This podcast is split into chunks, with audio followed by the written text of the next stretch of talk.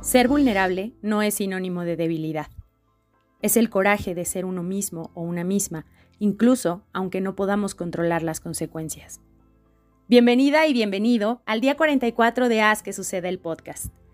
Sabiendo que es el mes del cuidado de la salud mental, pensé en este tema porque considero que este es el primer factor o uno de los primeros factores que no nos permiten a veces acudir a alguna terapia sanar heridas o hasta incluso enamorarnos o arriesgarnos a ir por ese empleo o emprender un proyecto, ya que la mayoría de las veces la, la vulnerabilidad la percibimos como un sinónimo de flaqueza, debilidad, exposición de sentimientos y correr riesgos y enfrentar las consecuencias de estos no es tarea fácil.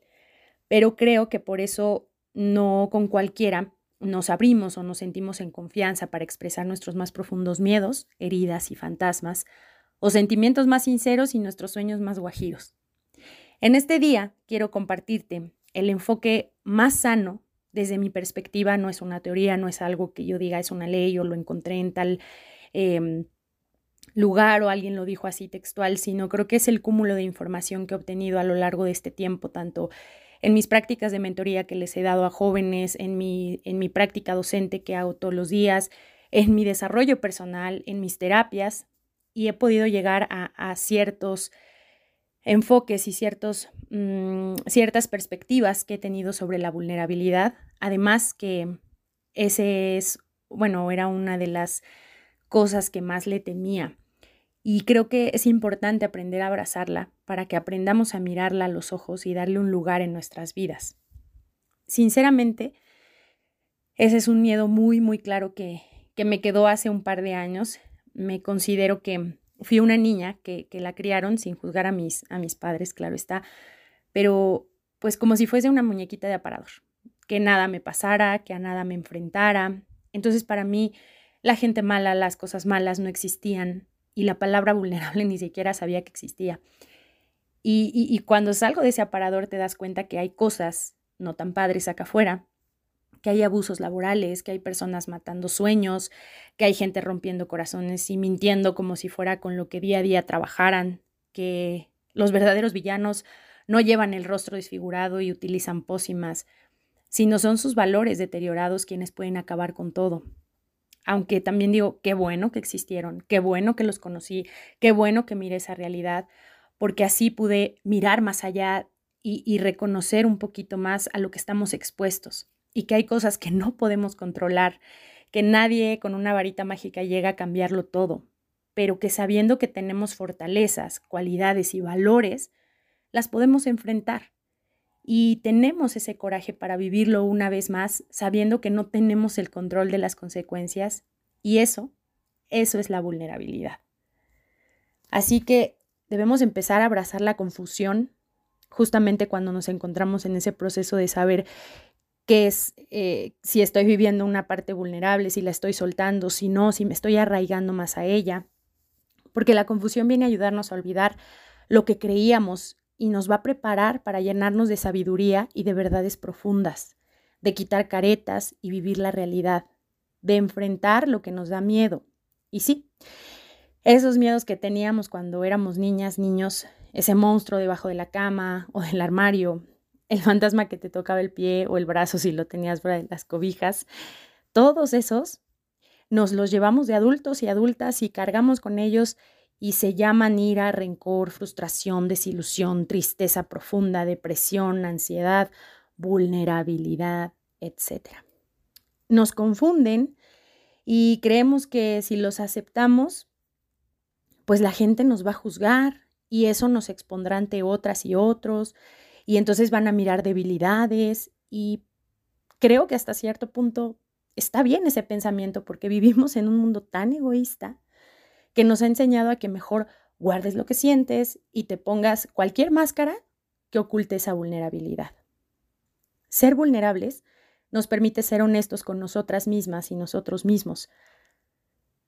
Los conecta eh, o te conecta con tu luz y tu sombra y te invita a integrarlos. Es el riesgo más difícil de correr, pero el que te lleva a ser libre.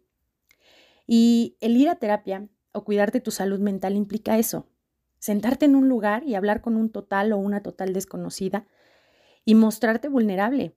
No sabes nada de ella o de él, ni él o ella de ti, y al principio costará trabajo, o quizá no, quizá te puedes abrir muy fácil, pero de una cosa estoy segura, cuando lo haces por voluntad propia, porque sabes que lo ocupas y lo ocupas para crecer y mejorar, ese será uno de los mayores regalos que te harás a ti misma o a ti mismo. Y será el acto más valiente que podrás hacer porque efectivamente mostrarte vulnerable no es fácil y es de valientes. Recuerda también que desde esa vulnerabilidad saldrán tus mayores fortalezas. Cuando evitamos correr riesgos, cuando evitas cualquier tipo de aprendizaje, evitas la conexión con todo ello y entonces te pierdes de todas las riquezas que pudieras eh, generar a partir de lo vivido. Ya, llámese de situaciones o, o personas, ¿no? Cuando te muestras vulnerable, en ese proceso no vas a ganar ni a perder, pero vas a mostrar tu coraje y valentía para verte a ti misma o a ti mismo siendo capaz de muchas cosas, quizá de lo que jamás imaginaste. Y, y en ese camino vas a entender que aunque no resulta como tú deseas, nada fue en vano. Al contrario, encontraste nuevas rutas, entendiste que no tienes el control de los resultados, de esos riesgos o las apuestas que le haces a eso que quieres, pero encontraste a lo mejor nuevos amigos, encontraste un terapeuta, encontraste recursos para ti misma o para ti mismo. Ese viaje no es en vano. Y, como te decía hace, hace ratito, ¿no? Al vivir en un mundo donde todo se critica, donde todo se compara, se burla, se juega, claro que da miedo ser vulnerable, Claro que se mira como una debilidad, pero como siempre lo hemos platicado aquí en este espacio y, en el blog, entre mayor sea tu autoconocimiento, menor será el miedo de mostrarte, de defenderte y de ir por lo que deseas. Pero si constantemente pones tus decisiones en manos de otros o te calificas según tus likes de redes sociales o bajo la opinión de tu jefe o tu jefa de trabajo o las críticas según objetivas de las amigas y los amigos, las comparaciones con más personas. Claro que esa vulnerabilidad la ponemos en la posición número uno del top de los miedos más horrendos de nuestra vida y que nunca las vamos a querer mostrar o, soltar porque obviamente va a doler demasiado. Pero aceptando esa vulnerabilidad será la mejor manera para adaptarnos a la realidad. ¿Y cómo sé que tengo miedo a ser vulnerable? Porque te da miedo expresar lo que piensas y sientes, por temor a la burla o al rechazo, porque constantemente te autosaboteas y eso origina que evites el dolor y huyas y, te digas a ti mismo, no, no, es que igual y no va a resultar porque no tienes los suficientes conocimientos, mejor ni lo hagas, ¿no? Entonces, salir de tu zona de confort también es un, es un miedo y la vulnerabilidad, cuando no la aceptas, te mantiene ahí, ¿no? Para que no enfrentes nuevos retos que justamente no vas a saber qué consecuencias traiga el salirte de esa zona de confort. Y constantemente estás pensando más en lo que puedes sentir o pensar eh, otras personas de ti que tú mismo, de, de ti mismo. Creo que ahí me hice bolas, esperen. o sea, salir de tu zona de confort te va a hacer que tengas miedo de enfrentar esos nuevos retos porque justamente no vas a mirar las consecuencias y entonces le vas a dar más peso a lo que otros digan de ti y otros piensen de ti que lo que tú pienses y, quieras de ti mismo. Ya, creo que ya me ordené. entonces, ese peso mayor hacia otros, pues obviamente que, te, lo, te frena esos mensajes autosaboteadores y te hacen sentirte seguro en la zona en donde estás.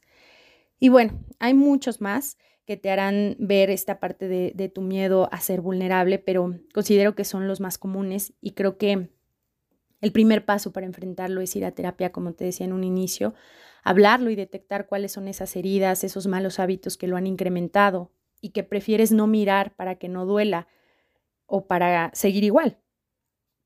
Te recomiendo eh, eso en, en la terapia, que es un proceso de introspección, donde puedes ver hacia ti, que los reflectores apunten a ti.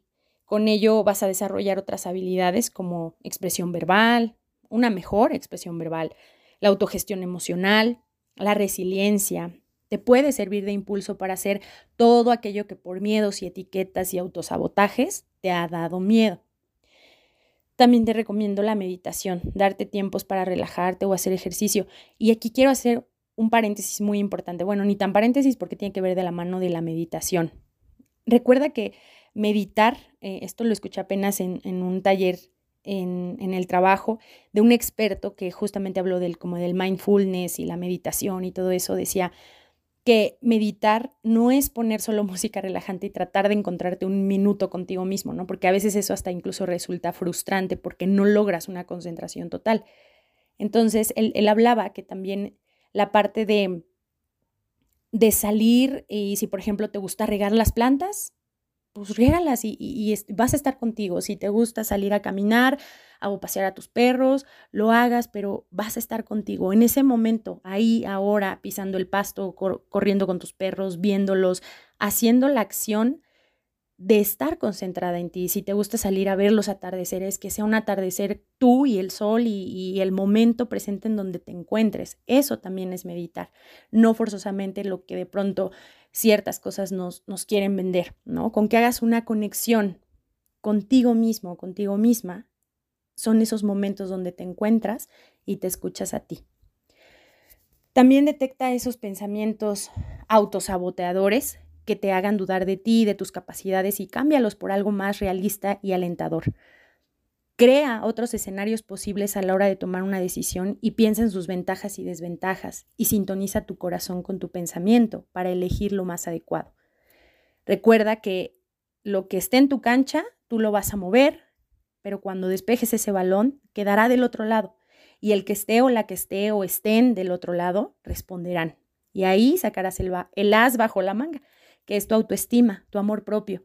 Deberá estar preparado para lo que venga. No intentes agradar a nadie más, solo a ti. Vive para ti, corre riesgos para ti y por ti. Los que van contigo son pasajeros y también están viviendo su propio viaje.